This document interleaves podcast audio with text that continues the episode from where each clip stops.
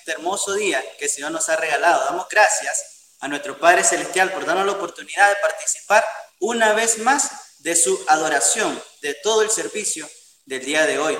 Desde la oración inicial hasta los anuncios finales, damos gracias a nuestro Padre Celestial porque nos ha permitido y ha puesto en nuestro corazón y en nuestra mente el día de hoy participar. Así que gloria a Dios por todos los hermanos que estamos conectados, gloria a Dios por todos esos amigos que ya sea en el local de reunión en Quinotepe Centro, al cual están invitados todos los que vivan en la zona, eh, como los que están conectados a través de las redes sociales. Damos gracias a nuestro Padre Celestial. El día de hoy vamos a estar hablando de algo bastante interesante y algo que eh, es la consecutividad o el hilo de un tema que venimos conversando hace ya varias semanas. Eh, recordamos que hace un par de semanas se habló de que no teníamos excusa. Nadie tiene excusa, nadie, nadie puede decir, no, yo no soy tan malo, excusarse como el hombre moral, decir, no, yo no soy tan malo como el otro. Yo, yo sí, a veces miento, a veces hago mis cositas, pero yo no ando asesinando, yo no ando robando millones de dólares, yo no hago esas cosas. No tenemos excusa, dice la palabra que por cuanto todos pecamos, todos estamos destituidos de la presencia del Señor. Lo vimos hace un tiempo. Pero después vimos que habían buenas noticias, buenas nuevas, y se estuvo hablando acerca de esa buena noticia. Si vemos, el día de hoy vamos a estar hablando de metanoia. Y podemos ver esta, este ejemplo, puede, podemos ver este ejemplo eh, en el plan de salvación. Nosotros vemos esto, se, se da a entender, se comunica a las personas que no tenemos excusa cuando evangelizamos. Luego eh, se, se habla acerca de la buena noticia y esto produce algo en las personas y lo vamos a leer en el capítulo número 2 del libro de Hechos. Cuando Pedro da su primer discurso, causa algo en los oyentes. Hubo un fruto de ese discurso dado por Pedro. Y nosotros lo leemos en Hechos, capítulo 2, versículo 37. Hechos capítulo 2, versículo 37 para todos los que anotamos. Muy importante y muy bueno, los que anotan. Capítulo 2 del libro de Hechos, versículo 37. Dice que al oír esto, al oír el discurso de Pedro, el evangelio que se le fue predicado, dice, se compungieron de corazón. Se compungieron de corazón. Y dijeron a Pedro y a los otros apóstoles, varones, hermanos, ¿qué haremos? Eso es lo que conocemos como el profundo clamor. Lo estuvimos haciendo en un estudio acá en Panamá acerca del libro Cómo llegar a ser un cristiano verdadero. Estuvimos tocando este tema y hablamos de ese profundo clamor que surge en las personas que llegan a comprender, que llegan a entender el enorme sacrificio que ha sido hecho por amor de nosotros. Estas personas entendieron el mensaje, entendieron lo que habían hecho como pueblo y dice que compungidos de corazón clamaron a los apóstoles diciendo, varones hermanos, ¿qué haremos? ¿Y ahora qué vamos a hacer? Entonces Pedro dice que le respondió, arrepentíos. Primero que todo, arrepentíos. Y eso es de lo que vamos a estar hablando el día de hoy. El verdadero arrepentimiento produce en nosotros un cambio radical. El verdadero arrepentimiento produce en nosotros un cambio radical. Metanoia significa literalmente transformación espiritual. En palabras simples y comprensibles del apóstol Pablo, contándolo con manzanitas, dice el apóstol, el que hurtaba, no hurte más. Habla de una transformación, no habla solamente de una tristeza por haber robado. Dice, el que hurta, ya no hurte más, sino trabaje, haciendo con sus manos lo que es bueno, para que tenga que compartir con el que padece necesidad. Efesios capítulo 4, versículo 28. Esto es, el que antes en su egoísmo y, y en su avaricia robaba sin importar ni pensar en la necesidad de otra persona, que ahora trabaje para cubrir sus propias necesidades. Incluso dice la palabra, el que no trabaja, que no come. Dice la palabra, o sea, todos tenemos que buscar el pan. Dice que trabaje para cubrir sus necesidades, pero que también ayude al necesitado. Y ahora no solamente para saciarse él, dice también ayuda a la persona que tiene necesidad. Esto es un cambio radical, totalmente lo contrario a lo que hacía la persona anteriormente. Incluso parece describir a una persona diferente. O sea, parece que no está hablando de la misma persona. Y es ahí uno de los pilares fundamentales del cristianismo. Y eso es muy importante y lo repetimos en negrita y subrayado. He ahí uno de los pilares fundamentales del cristianismo, la muerte de la vieja persona y el nacimiento de una persona nueva. Todos recordamos este versículo y espero que todos lo, lo vayamos eh, recordando en nuestra mente cuando lo vamos leyendo. De modo que si alguno está en Cristo, nueva criatura es. Las cosas viejas pasaron, he aquí todas son hechas nuevas. Pero la pregunta es la siguiente, ¿está hablando de cosas materiales? Ah, yo antes tenía un viejo carro, pero como ahora estoy en Cristo, ahora voy a tener un nuevo carro, o una nueva casa, un nuevo sofá. No, está hablando de algo espiritual. La vida vieja pasó, ya no soy esa misma persona, ahora tengo una vida nueva en Cristo, soy una nueva criatura, esa es la palabra. Y es algo muy interesante, está en 2 de Corintios capítulo 5 versículo 17, por si lo quieren anotar. Pero quizás, quizás, estamos hablando de las cosas nuevas y eso, pero quizás debamos dar un paso atrás. Vamos a dar un paso atrás y a pensar, ¿qué es lo que produce en las personas este cambio tan radical? ¿Qué es lo que produce en una persona que cambie totalmente de rumbo, como Pablo, cuando era Saulo de Tarso, perseguidor de la iglesia? Pero de repente ahora lo vemos como Pablo, aquel que decía, yo incluso yo mismo me gastaré lo mío, yo mismo me gastaré por amor de vosotros, aunque amándolos más, sea amado menos, saliendo estas palabras de la misma boca que perseguía a cristianos, incluso en el extranjero, los hacía blasfemar y los mataba. Y que muchos cristianos le tenían miedo. Incluso aquel que fue enviado a sanar a Pablo, en su momento dijo, pero él es perseguidor de los cristianos. Y algunos estaban como así, qué, qué extraño esto que una persona que perseguía, que tenía tanta furia contra los cristianos, como si nosotros nos vamos y regresamos un año después y lo vemos, y ahora mira, se desgasta todo lo de él, e incluso él mismo se desgasta y llora por el dolor de los hermanos. ¡Wow! Ya no es la misma persona. Eso es lo que nosotros eh, nos va a dar una señal de que estamos haciendo las cosas bien. Cuando una persona que nos conoció cuando estábamos en el mundo, la encontramos y nos dice, ya no eres igual, cambiaste. Aunque lo diga con, una mala intención. Aunque la persona esté diciendo, ah, ya cambiaste, antes no eras así, antes eras más chévere. Entonces nosotros vamos a decir, gloria a Dios, porque me cambió. Ese es el objetivo de estar en los pies de Cristo. Entonces, pero podemos haber visto muchos casos en los que las personas por momentos, pasan por momentos, por situaciones difíciles, que son producto de sus decisiones erradas y aún así continúan en el error. Es ahí donde entra en juego el motor del cambio radical del cual nosotros estamos hablando el día de hoy, lo que conocemos como el arrepentimiento, lo que, lo que Pedro, el apóstol, le dijo a estas personas. En el mundo existen muchos conceptos. Si nosotros preguntamos en el mundo qué significa eh, amor, nos puede dar un concepto, pero le aseguro que nadie va a responder que Dios es amor si está en el mundo. Si está en el mundo y anda en cosas malas, en vanidad, y usted le pregunta, ¿qué es el amor? Ah, es el afecto, los cariños, los, regalos. Eh, te puede dar muchos, muchos, muchos conceptos, pero muy pocos o nadie te va a decir, Dios es amor.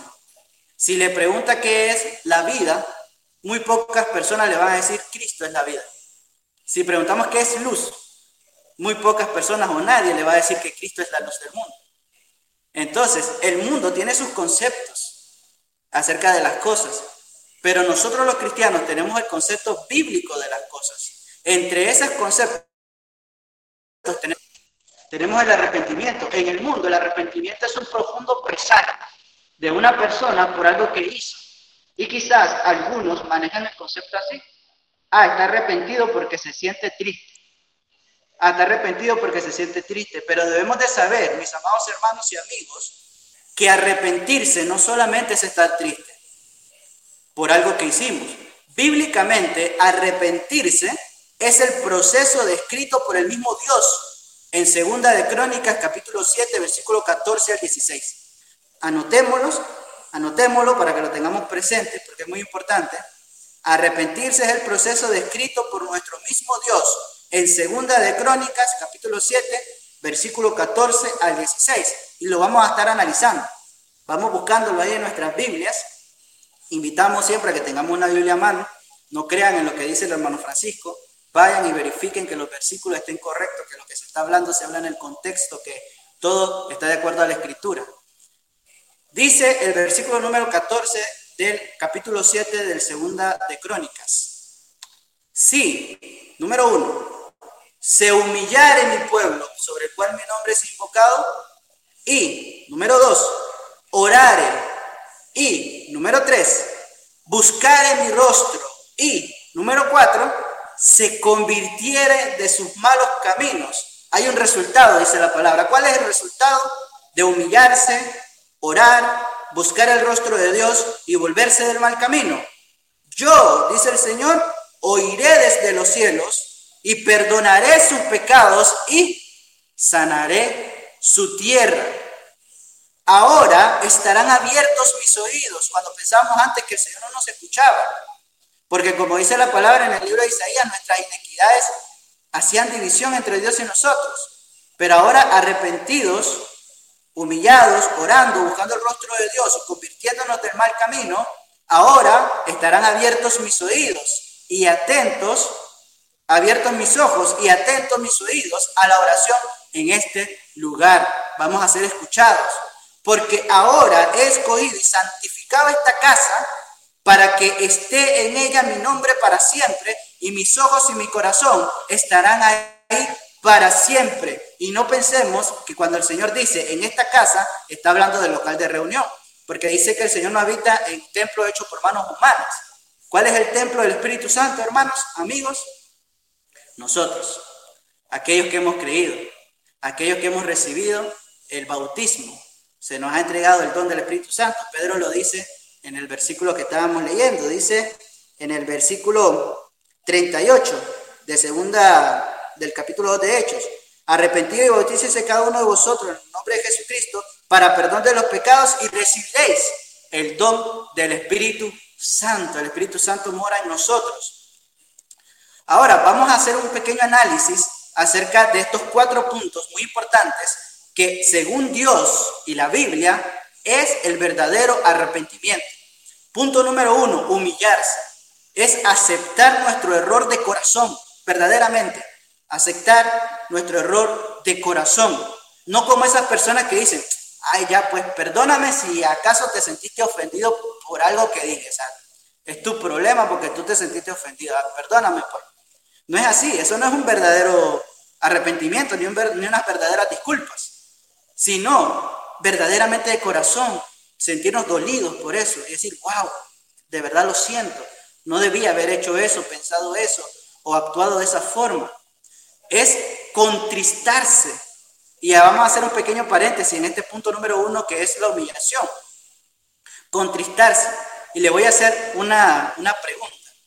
¿Sabía usted, hermano, amigo, hermana, que Dios quiere que en ocasiones, en algunos casos, usted sea contristado? ¿Usted sabía eso o había reflexionado acerca de eso? En ocasiones Dios quiere que usted sea contristado. ¿Cómo así? ¿No dice la palabra que debemos estar siempre gozosos? ¿Cómo así que en ocasiones Dios quiere que estemos tristes? La pregunta no es cómo, sino cuándo. ¿Cuándo Dios quiere que estemos tristes? Y vamos a responder esta pregunta con una cita bíblica y dos ejemplos. Segunda de Corintios, capítulo 7, versículo 9 al 16. Segunda de Corintios, capítulo 7, versículo 9 al 16. Dice el apóstol Pablo, ahora me gozo. Qué felicidad, el apóstol Pablo está gozoso. ¿Por qué está gozoso? No porque hayáis sido contristados, no porque, ah, porque hayáis sido, eh, hayáis puesto tristes, sino porque fuisteis contristados para arrepentimiento. Para arrepentimiento. Porque habéis sido contristados según Dios, para que ninguna pérdida padecieseis por nuestra parte, porque la tristeza que es según Dios produce, ¿cuál es el resultado de la tristeza según Dios? Produce arrepentimiento, pero ¿para qué? Para salvación. ¿Qué es lo que buscaba Dios cuando castigaba en el Antiguo Testamento al pueblo? Dios buscaba que ellos se arrepintieran. Y si ellos se arrepentían, el Señor decía, listo, se acabó la corrección, porque ya corrigieron el camino. Dice la palabra que Dios al que ama, disciplina y azota a todo el que recibe por hijo. Y también dice el proverbio que el padre que le niega la vara al hijo, la disciplina, la corrección, no lo ama, lo aborrece. El padre que no corrige a su hijo y lo deja hacer lo que él quiera, no ama a su hijo, lo aborrece, dice la palabra del Señor. ¿Por qué? Porque el futuro de ese hijo va a ser malo. Jamás aprendió obediencia, jamás aprendió disciplina. Lo corren de todos los trabajos porque tiene mal carácter, porque le pega a la mujer, porque no se deja dominar de nadie. Lo metieron preso porque no respeta la autoridad, no se somete, como dice la palabra, a nada. Entonces, dice la palabra que la tristeza que según Dios en el versículo 10 produce arrepentimiento para salvación. De esto no hay que arrepentirse. Pero la tristeza del mundo, hay dos tristezas, ahí dice la palabra. La tristeza del mundo produce muerte. La tristeza del mundo dice la palabra que produce muerte. Porque he aquí esto mismo de que hayáis sido contristados según Dios, ¿qué solicitud produjo en vosotros? ¿Qué defensa? ¿Qué indignación? ¿Qué temor? ¿Qué ardiente afecto? ¿Qué celo? ¿Y qué vindicación? En todo esto os habéis mostrado limpios en el asunto. Muy interesante y muy bonito el fruto que causó esta tristeza que según Dios en estas personas. Dice Pablo que qué alegría que en ellos el arrepentimiento para salvación causó que ellos tuvieran solicitud. Solícitos en guardar, dice la palabra. Entonces, tuvieron esa solicitud en ejecutar la palabra del Señor de forma correcta. Dice también que tuvieron qué defensa de la palabra, que tuvieron qué indignación ante el pecado, que tuvieron qué temor de Dios y que tuvieron qué ardiente afecto Qué celo por la palabra del Señor, por la casa de Dios, como cuando el Señor Jesucristo hizo la purificación del templo, volcó las mesas y dice, no hagáis de la casa de mi padre casa de mercado. Entonces se acordaron sus discípulos que está escrito, el celo de tu casa me consume. El celo de esta casa, el celo del, cuerpo de Cristo los consumió. Y dice, qué vindicación, esto, en todo esto os habéis mostrado limpios en el asunto. Eso es lo que tiene que causar en nosotros este arrepentimiento que es para vida.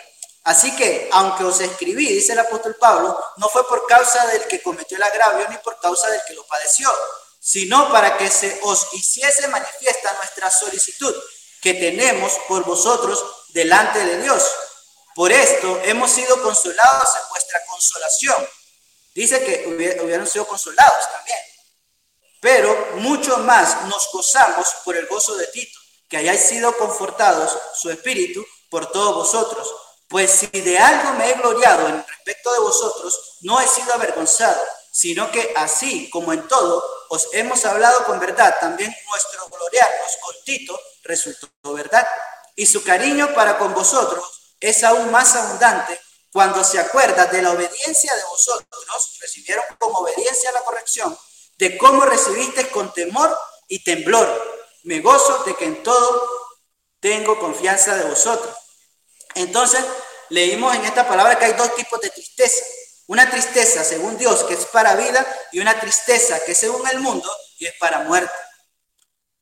Y, le, vamos a, a recordarnos de un versículo, a ver quién de nosotros recuerda en qué situación aconteció.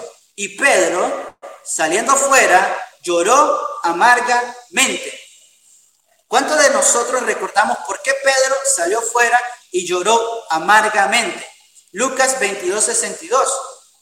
Dice que esto fue al darse cuenta que tal como le dijo su maestro, él lo había negado no una, no dos, sino tres veces.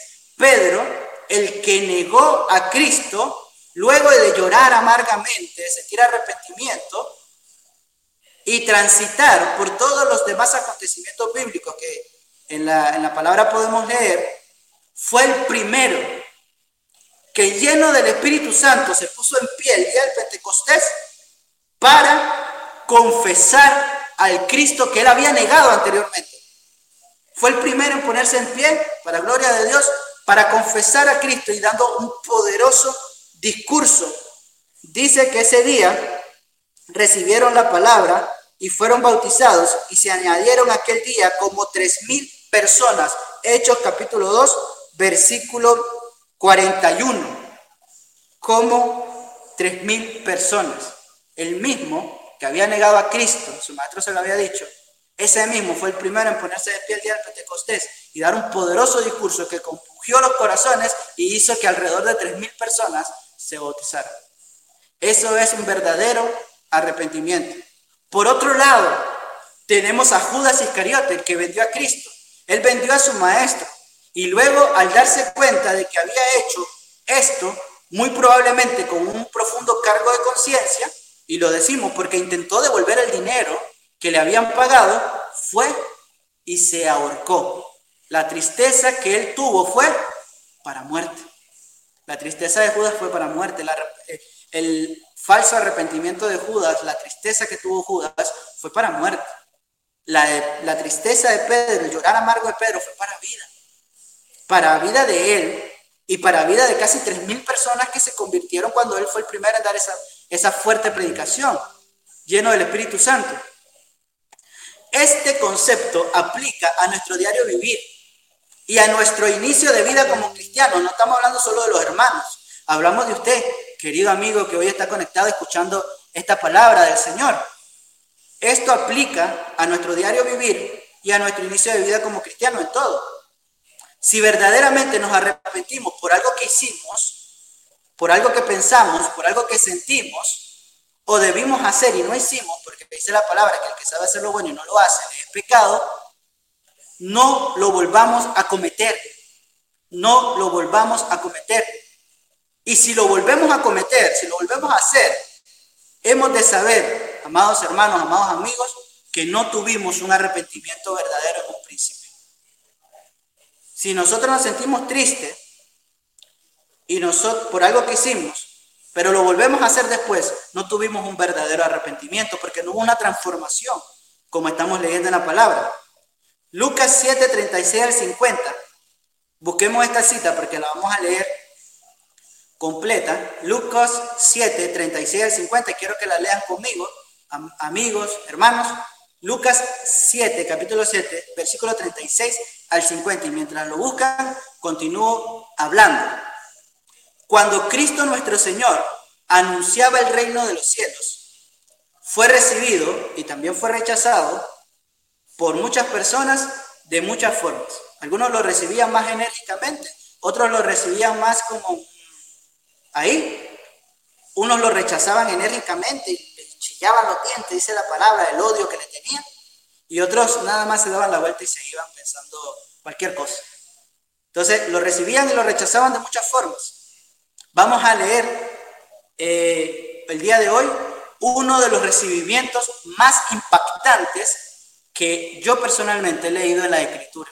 Uno de los recibimientos más impactantes que yo he leído en la escritura es el que vamos a leer el día de hoy y aconteció en la casa de Simón el fariseo.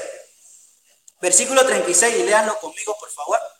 Uno de los fariseos rogó a Jesús que comiese con él. Lo invitó a su casa para que comiera. Y habiendo entrado en casa del fariseo, el Señor se sentó a la mesa, Señor Jesucristo.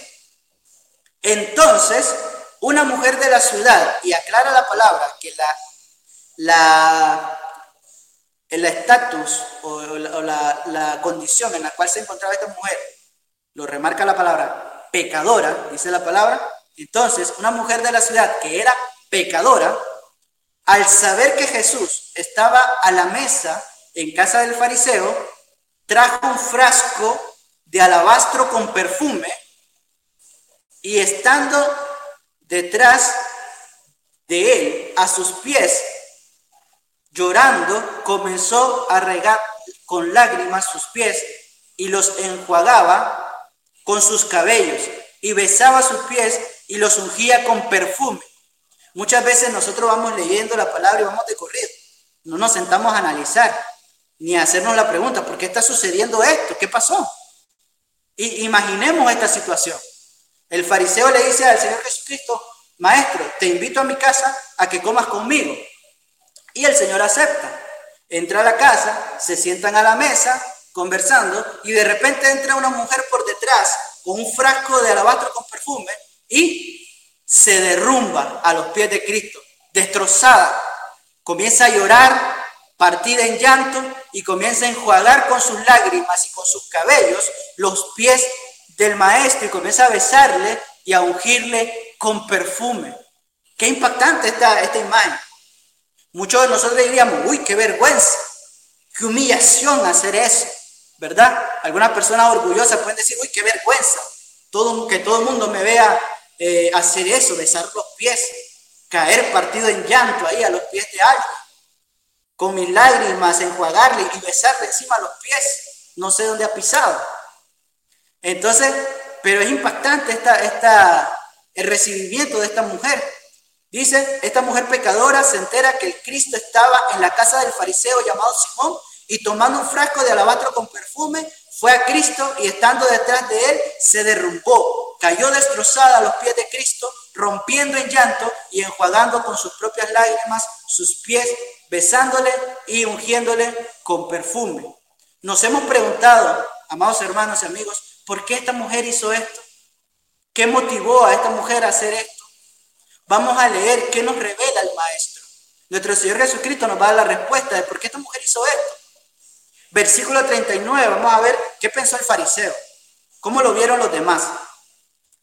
Cuando vio esto el fariseo, lo que, lo que había, eh, cuando vio esto el fariseo, que le había convidado, dijo para sí, este, desconfiando, y ahí con poca fe, este si fuera un profeta, conocería quién y qué clase de mujer es la que le toca, que es pecadora. El fariseo la está Está rechazando. Y si, si este fuera profeta, si tuviera palabra y revelación de Dios, sabría qué clase de mujer le está tocando. Que es una pecadora, o sea, no se dejaría tocar, la rechazaría, la iría afuera. Eso es lo que estaba pensando el fariseo. Entonces respondió Jesús y le dijo, Simón, una cosa tengo que decir. Y Simón le dijo, di maestro. Le dice el Señor Jesucristo, un acreedor es una persona a la que se le debe dinero. Una persona a la que se le debe dinero tenía dos deudores. Dos personas le debían. El uno le debía 500 denarios, le debía 500. Y el otro le debía solamente 50. Y uno dice, le debía 500 y el otro le debía 50, mucho más que el otro. Y no teniendo ellos con qué pagar, dice que esta persona a la que le debían los perdonó a los dos. Y le preguntó, pues, ¿cuál de ellos llamarán más? Hermano, ¿cuál de ellos va más a esta persona que le perdonó la deuda? Lo más probable es que usted y yo contestemos lo mismo que contestó Simón el fariseo. Pienso que aquel a quien se le perdonó más. Y él le dijo, el Señor Jesucristo, rectamente has juzgado. Y es verdad, porque dice la palabra del Señor que, más adelante lo vamos a leer, el que se le perdona más, ama más. Y vuelto a la mujer, el Señor vuelve a ver a la mujer. Le dijo a Simón, ¿ves esta mujer? Estás viendo por todo, no me recibiste bien, nada más quería escuchar y analizar a ver si de verdad yo era un profeta de Dios. Yo entré a tu casa, Simón, y no me diste agua para lavar mis pies. Mas esta, esta mujer pecadora, ha regado mis pies con sus lágrimas. No trajo agua, con sus propias lágrimas. Ha regado mis pies y los ha enjuagado con sus propios cabellos. ¿Cuántas de las damas ahí pondrían su, su pelo recién peinado, recién hecho plancha, a lavarle los pies a alguien con sus propias lágrimas? Ha lavado con sus cabellos. No me diste beso. Dice, no me recibiste con afecto. Mas esta mujer pecadora, desde que entré, no ha cesado de besar mis pies. O sea, no fue un besito nada más, se quedó ahí besando los pies del maestro, llorando y enfadándoselo con sus cabellos y ungiéndole con perfume. No ungiste mi cabeza con aceite, mas esta mujer pecadora ha ungido con perfume mis pies, por lo cual te digo que sus muchos pecados le son perdonados. ¿Por qué? ¿Por qué le son perdonados? Porque amó mucho, más que aquel a que se le perdona poco, poco ama. Y a ella le dijo, tus pecados te son perdonados. Y los que estaban juntamente sentados a la mesa, ya vemos que no solamente estaban ellos dos, comenzaron a decir entre sí, ¿quién es este que también perdona pecados? Pero él, el Señor Jesús, le dijo a la mujer, tu fe te ha salvado, ve en paz. ¿Qué revelación nos da el Maestro con, esta, con este pasaje bíblico? Por algo está escrito esto en la palabra. Ejemplo para nosotros es hecho. El Cristo le explica al fariseo a través de una parábola, a través de un ejemplo, que la mujer pecadora que debía más, había amado más al maestro que el fariseo. Esta mujer se había derrumbado, destrozada a los pies del Señor, porque había entendido con cuán grande amor había sido amada y la enorme deuda que le había sido pagada. Esta mujer entendió, estaba clarita de sus pecados y arrepentida de corazón, fue y se derrumbó a los pies del maestro en gratitud por el, lo que el Señor iba a hacer. Entonces eran lágrimas de felicidad, lágrimas de arrepentimiento, con eh, tristeza en el corazón según Dios, ¿verdad? porque fue perdonada por sus pecados y le dijo que su fe la había salvado. Aquellos que comprenden este Evangelio, aquellos hermanos, aquellos amigos que en el futuro también comprendan este Evangelio, el enorme amor con el cual son amados y la enorme deuda que ha sido saldada, y humillados, al igual que esta mujer, aceptan lo que Cristo ha hecho por ellos, ellos amarán al Señor. Es muy importante mencionar que Cristo, según lo que leímos, Cristo hace una conexión entre amar al Señor y ser agradecidos. El Señor hace una conexión entre amar al Señor y ser agradecidos. No podemos eh, amar a Dios sin ser agradecidos con Dios. Le amamos porque Él nos amó primero, esa es la palabra. No podemos eh, amar a Dios sin ser agradecidos. Y vamos a recordar esta frase. Cristo hace una conexión entre amar y ser agradecidos. Y la vamos a leer al final de nuevo. Punto número dos, y no se asusten que el primero era el más largo.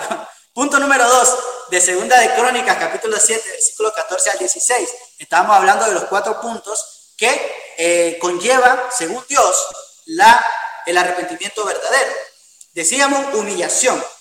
Y vemos un ejemplo clarísimo. Vimos tres ejemplos el ejemplo del apóstol Pedro, vemos el ejemplo de esta mujer, uno de los más importantes. Hablamos al principio también de la transformación del apóstol Pablo. Punto número dos, dice que después de humillarnos, debemos orar. Es decir, debemos confesar nuestro pecado a Dios y vamos a volver en el tiempo, hermanos, lo que nos ha acompañado desde hace ya meses, Vamos a volver en el tiempo y vamos a hacer la siguiente pregunta. ¿Cuántos de nosotros recordamos la oración de Nehemías cuando estuvimos haciendo el estudio de Nehemías? ¿Cuántos de nosotros recordamos esa oración que hizo Nehemías antes de ir a hacer la restauración de los muros de Jerusalén? Vamos a leer algo muy interesante, importante, que estuvo dentro de esa oración de Nehemías. Capítulo 1, versículo 6, más o menos a la mitad del versículo capítulo 1, versículo 6. Después de exaltar el nombre de Dios, Nehemías dice lo siguiente, confieso los pecados que los israelitas, está haciendo una oración a Dios, y le dice, confieso, Señor, los pecados que los israelitas hemos cometido contra ti. Tanto yo como la familia de mi padre hemos pecado. ¿Por qué? Porque pecar no es solamente una ofensa en contra del prójimo. Ah, ofendí al prójimo. No solamente una ofensa en contra del prójimo. O una ofensa contra nosotros mismos, porque esa es la palabra que hay pecados que son contra nuestro propio cuerpo. Sino que es una afrenta directa en contra de Dios. Es una afrenta directa en contra de Dios. Tu mentirita piadosa es una afrenta en contra de Dios porque está cometiendo un pecado de mentira. Tu mirar, pero no hacer, dice la palabra que es una afrenta también en contra de Dios. Porque si lo deseaste en tu corazón, ya es pecado. Tu desear algo, pero no robarlo, si ya estuvo en tu corazón, si odias al hermano en tu corazón, pero no lo matas, dice que aún así eres culpable de homicidio. Entonces, si ya estuvo en tu corazón, ya cometiste pecado. Todas estas cosas son una afrenta en contra de Dios. Nehemías lo tenía claro cuando dice en el versículo 7, y te hemos ofendido grandemente, gravemente, no observando los mandamientos, estatutos y preceptos que diste a tu siervo Moisés en ese momento. Dice Nehemías, como no te obedecimos y hemos vivido como dejando a un lado lo que nos mandaste hacer, te hemos ofendido gravemente, te hemos ignorado. Podemos ignorar a muchas personas, pero imagínense lo grave que es ignorar a Dios en lo que Él ha mandado, en lo que Él ha hecho por nosotros. Imagínense eso. Eso no es ser agradecido. Cuando sabemos algo tan grande que se hizo en favor de nosotros y despreciarlo, no tomarlo en cuenta. No, no agradecer a Dios por ese sacrificio que se hizo por nosotros. Y no solo eso, porque dice la palabra que toda buena dádiva proviene de Dios. El alimento que usted tiene en su mesa, hermano, amigo, se lo dio Dios. La amada esposa que usted tiene se la dio Dios. Esa ayuda idónea. El que hay esposa ha encontrado un tesoro, dice la palabra. Debemos ser agradecidos con todo lo que Dios nos da. Primeramente y fundamentalmente la salvación y la promesa de vida eterna pero también todas las demás cosas que Dios nos ha dado. Si tenemos salud, gracias a Dios, gloria a Dios. Si tenemos alimento, gloria a Dios. Y si no tenemos, como Job y como Pablo, alabado sea el nombre de Jehová. Dice, debemos estar enseñados en abundancia y en escasez. Dios prometió, continúa diciendo Nehemías en el versículo 8, Nehemías menciona la promesa de Dios, recordando lo que estaba escrito en la ley. Recuerda, por favor, lo que prometiste a tu siervo Moisés diciendo, si pecáis, os dispersaré entre los pueblos, pero si os arrepentís, guardáis mis mandamientos y los lleváis a la práctica, arrepentís, guardáis mis mandamientos y los lleváis a la práctica, dice, arrepentirse y guardar los mandamientos, llevándolos a la práctica es un solo paquete, no es una cosa como opción a la otra, es todo una sola cosa.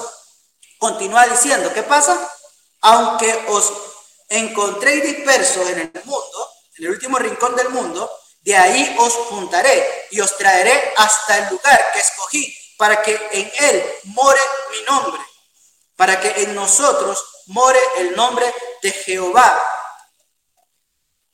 Hablamos del segundo punto que dice, debemos orar a Dios y confesar nuestros pecados. Primera de Juan capítulo 1, versículo 9, si confesamos nuestros pecados, Él es fiel y justo para perdonar nuestros pecados y limpiarnos de toda maldad. Si sentimos arrepentimiento, si sentimos tristeza por la vida que hemos llevado anteriormente, ya sea los amigos que todavía no han recibido a Cristo en su corazón, que sepan que el Señor les perdona, pero tienen que recibirle y aceptarle, tener una relación íntima con Dios en el corazón.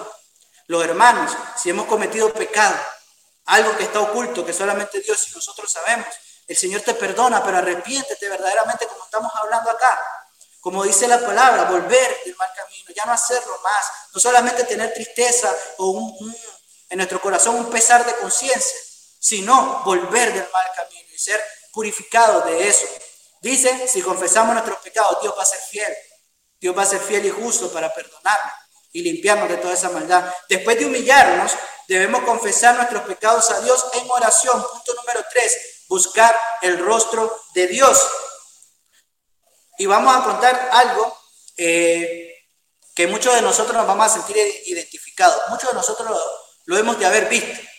Cuando toca la quincena, cuando toca el pago, cuando llega el dinerito a la casa, eh, muchos papás acostumbran llevar quizás a veces cosas a la casa. Pasan por el, por el centro eh, haciendo unas compras y la llevan a la casa. Entonces los niños se acostumbran a que cuando ya llega el día de pago, esperan a papá expectantes. ¿Qué traerá papá hoy? ¿Qué voy a comer? ¿Qué chiverías me trae? ¿Me traerá un juguete? ¿Vamos a salir a comer un helado? ¿Qué vamos a hacer hoy? Cuando este niño está acostumbrado a esto, este niño, cuando llega papá, el niño corre buscando sus manos, las manos de papá. Va corriendo, a ver, papá, ¿qué trajiste? ¿Qué trajiste? ¿Qué tienes? ¿Qué me vas a dar? Pero ¿qué pasa si el papá le dice, no me pagaron, me van a pagar mañana? Este niño se decepciona, se enoja, hace rabietas, berrinches en el piso, se ve enojado y no cena, no come. Rompe un juguete porque se enojó, porque papá no le trajo lo que él pensaba que le iba a traer. ¿Por qué? Porque él iba buscando lo que papá le da, le busca las manos, sus bendiciones. ¿Qué pasa si nosotros pensamos que solamente que Dios es eh, nuestro sanador? Si yo le pregunto, ¿qué es Dios para usted? Ah, Dios es mi sanador, es el que me sana. ¿Qué pasa el día que Dios no le sane su enfermedad? ¿Ya no va a ser Dios? Ah, Dios es mi prosperador, el que prospera mi casa. ¿Qué va a ser el día que usted pase por un momento de dificultad económica. ¿Dios va a dejar de ser su Dios? No, ¿verdad? Dios no es lo que hace por nosotros, Dios es Dios y por eso hay que adorarle, porque Él es digno de toda gloria y de toda honra. Nos dé o no nos dé, Él es digno de toda honra y de toda gloria.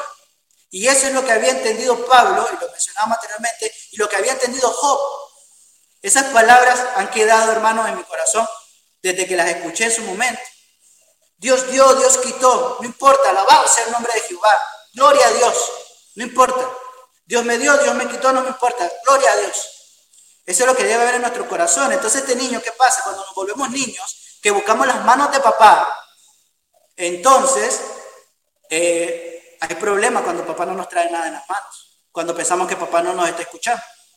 Pero ¿qué pasa con el niño que sin importarle si papá trae o no trae nada, cuando llega del trabajo corre buscando su rostro, contento porque papá ha llegado a abrazarlo, a besarlo.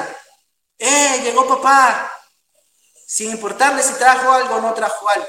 Este niño conserva su felicidad. Este niño va a ser feliz, traiga o no traiga nada. Le hayan pagado o no le hayan pagado, el niño es feliz porque papá llegó, porque busca el rostro de papá, porque busca agradar a papá. Entonces, por eso dice la palabra en 2 de Crónicas 7, 14, 16, que cuando nosotros nos arrepentimos debemos buscar agradar a Dios. No debemos regresar a Dios pensando, voy a regresar a Dios para que me vuelva a dar todo lo que perdí por irme de rebelde. No, yo vuelvo a los pies de, Dios, de Cristo, arrepentido diciéndole, perdóname. Ya no soy digno de ser llamado tu hijo, hazme como uno de tus obreros, como dice el hijo pródigo. Hazme como uno de tus obreros, yo no soy digno de ser llamado tu hijo, pero perdóname, recíbeme en tu casa. Eso es lo que debemos de buscar. Punto número 4 de Segunda de Crónicas, capítulo 7, versículo 14 al 16. Volver del mal camino. Si se humillare mi pueblo, sobre el cual mi nombre es invocado, orare, confesando sus pecados, buscar en mi rostro, buscar agradarme, no lo que yo le voy a dar, y volviere de sus malos caminos, dice la palabra, ¿Qué es volver del mal camino? ¿A dónde vamos a regresar? Al mismo lugar del cual, al cual volvió el hijo pródigo, al seno de su padre, el cual nunca debió salir. Porque lejos de su padre, dice la palabra del Señor, este hijo pródigo que se había ido estaba muerto. Pero volviendo, dice, he aquí, ahora vive. Lo podemos buscar en Lucas 15, 24. He aquí tu hermano era muerto y volviendo ahora, vive, dice la palabra. Entonces, ¿a dónde vamos a volver? Hay que volver al Padre. Un arrepentimiento verdadero no es, ah, como antes tomaba licor y me emborrachaba, ya no me voy a emborrachar, pero no estoy buscando de Dios. Como leímos anteriormente, la afrenta es contra Dios, la ofensa es contra Dios. Aunque dejemos de tomar licor, ya no nos emborrachemos, ya no hagamos lo que estamos haciendo mal, si no buscamos a Dios, no tenemos un arrepentimiento verdadero porque contra Él fue la ofensa principalmente. Y aquí es donde cae el versículo base del día de hoy. Por si, se había, por si habían dicho, ay, el hermano se olvidó del versículo base. No, Hechos, capítulo 3, versículo 19 al 20. Dice la palabra del Señor. Hechos, capítulo 3, versículo 19 al 20. Así que arrepentíos y convertíos, un solo paquete, para que sean borrados vuestros pecados, para que vengan de la presencia del Señor tiempos de refrigerio. Y Él enviará, y Él envía a Jesucristo, que os fue antes anunciado. Arrepentirse y convertirse no solo es entristecerse, sino también cambiar. Pero como leímos anteriormente, no solo cambiar al dejar de hacer el mal, sino volver a estar en comunión con nuestro Dios, buscando su rostro. Efesios capítulo 4, versículo 17 al 24. Efesios 4, 17 al 24.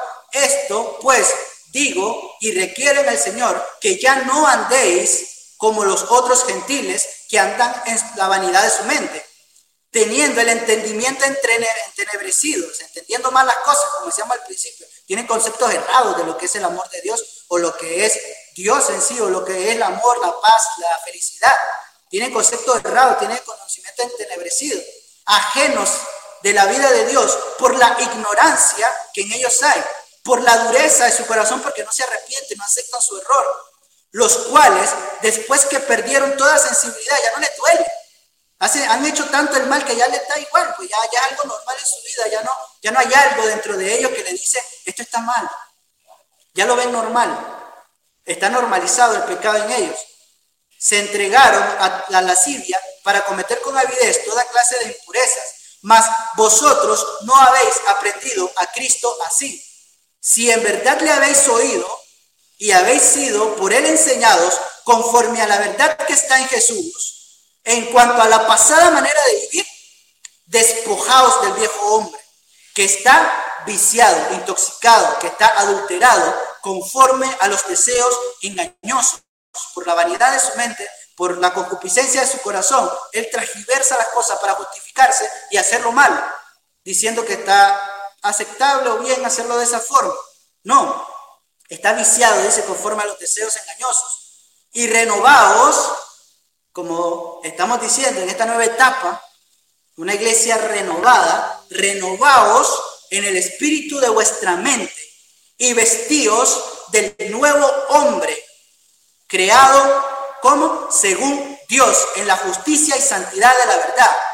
Ya olvidamos la frase que debíamos recordar anteriormente. Decíamos, muy importante mencionar que Cristo hace una conexión entre amar y ser agradecidos para ir concluyendo. Cristo hace una conexión entre amar y ser agradecidos. Como conclusión, hermanos, vamos a hacer una pregunta de reflexión. Tu forma de vivir. Y es una pregunta personal que tú debes hacerlo en conciencia tuya. Tu forma de vivir. Tu forma de pensar acerca de ti, acerca de los hermanos, acerca de las cosas, del servicio, del ministerio. Tu forma de ser, de comportarte, tu forma de actuar, refleja un verdadero arrepentimiento y una transformación de tu vida? ¿Ha muerto en ti la vieja persona o sigue viviendo y haciendo de las suyas cuando piensa que nadie lo está viendo? La vida cristiana no se vive en apariencias y lo hemos dicho anteriormente, que nosotros también podemos caer en lo que cayeron aquellos judíos de la época de Cristo. Podemos ser sepulcro blanqueado, nos vemos bonitos. Mira, hermano Francisco de Saco, y se puso corbata, mira, para que vea que se, que se alistó bien. Pero por dentro podemos estar llenos de huesos de muerte y de inmundicia. Y hablando bien, hablando bonito, como dice la palabra. Hagan lo que ellos dicen, porque lo que están diciendo está correcto. Pero hagan lo que ellos hacen, porque lo que hacen no está de acuerdo a mi voluntad. De labios me honran, pero su corazón está lejos de mí. En realidad su corazón anda vagando en el mundo, conforme a los deseos engañosos. Ah, pero su boca habla bonita, sabe hablar bien. Podemos caer en eso nosotros, eso está escrito para ejemplo de nosotros. Recordemos lo que dice Primera de Pedro, capítulo 3, versículo 21. El bautismo que corresponde a esto, lo que ya nos bautizamos, y lo que se van a bautizar para gloria de Dios, salva, nos salva. No quitando las inmundicias de la carne, sino como la aspiración de una buena conciencia hacia Dios por la resurrección de Jesucristo, quitando de en medio todo hombre, toda persona, quitando de medio de que, ah, me voy a comportar bien cuando me esté viendo el líder de mi iglesia o los hermanos que le pueden contar al líder, me voy a comportar bien, pero cuando estoy con las personas del mundo, con mis amigos, en el trabajo, ahí se me zafan mis malas palabras, ahí hago chistes doble sentido, ahí ando mintiendo, ahí ando engañando un poquito, me robo esto, hago cositas ahí eh, que no son correctas, pero cuando estoy frente a los hermanos, a alguien que me pueda acusar, ahí sí soy santo, pulcro y puro. No, dice la palabra que la aspiración de una buena conciencia hacia Dios. Dios es omnisciente y omnipresente. Dios está en todos lados, lo sabe todo, hermanos. Estamos abiertos, desnudos ante Dios y no hay excusas, como dijimos anteriormente. Y hay una buena noticia, que si verdaderamente nos arrepentimos y abandonamos todo eso en humillación, el Señor nos va a perdonar. Lo que cada primer día de la semana meditamos y lo hicimos anteriormente, el amor tan grande con el cual hemos sido amados, que fue necesario que el Cristo padeciese por amor a nosotros, Vivir agradecidos es vivir en obediencia. Respondió Jesús y les dijo, el que me ama, mis palabras guardará, y mi Padre le amará, y vendremos a él, y haremos morada con él. Juan 14, 23 al 27, el que me ama, mis palabras guardará, y las pondrá por obra. Dios le continúe bendiciendo, hermanos. Esta es la palabra del día de hoy, hablando acerca de el arrepentimiento verdadero y para que nos analicemos a nosotros mismos, como dijimos al final, es algo de conciencia, hermano. Es algo que Dios ha escrito en nuestra mente, en nuestro corazón. Dice la palabra, escribiré mi ley en su mente, le escribiré en su corazón. Nuestra propia conciencia nos acusará o nos reprochará si nosotros lo hacemos a través de las santas y sagradas escrituras. Dios le continúe bendiciendo, hermanos. Este es el mensaje de día de hoy. Bendiciones.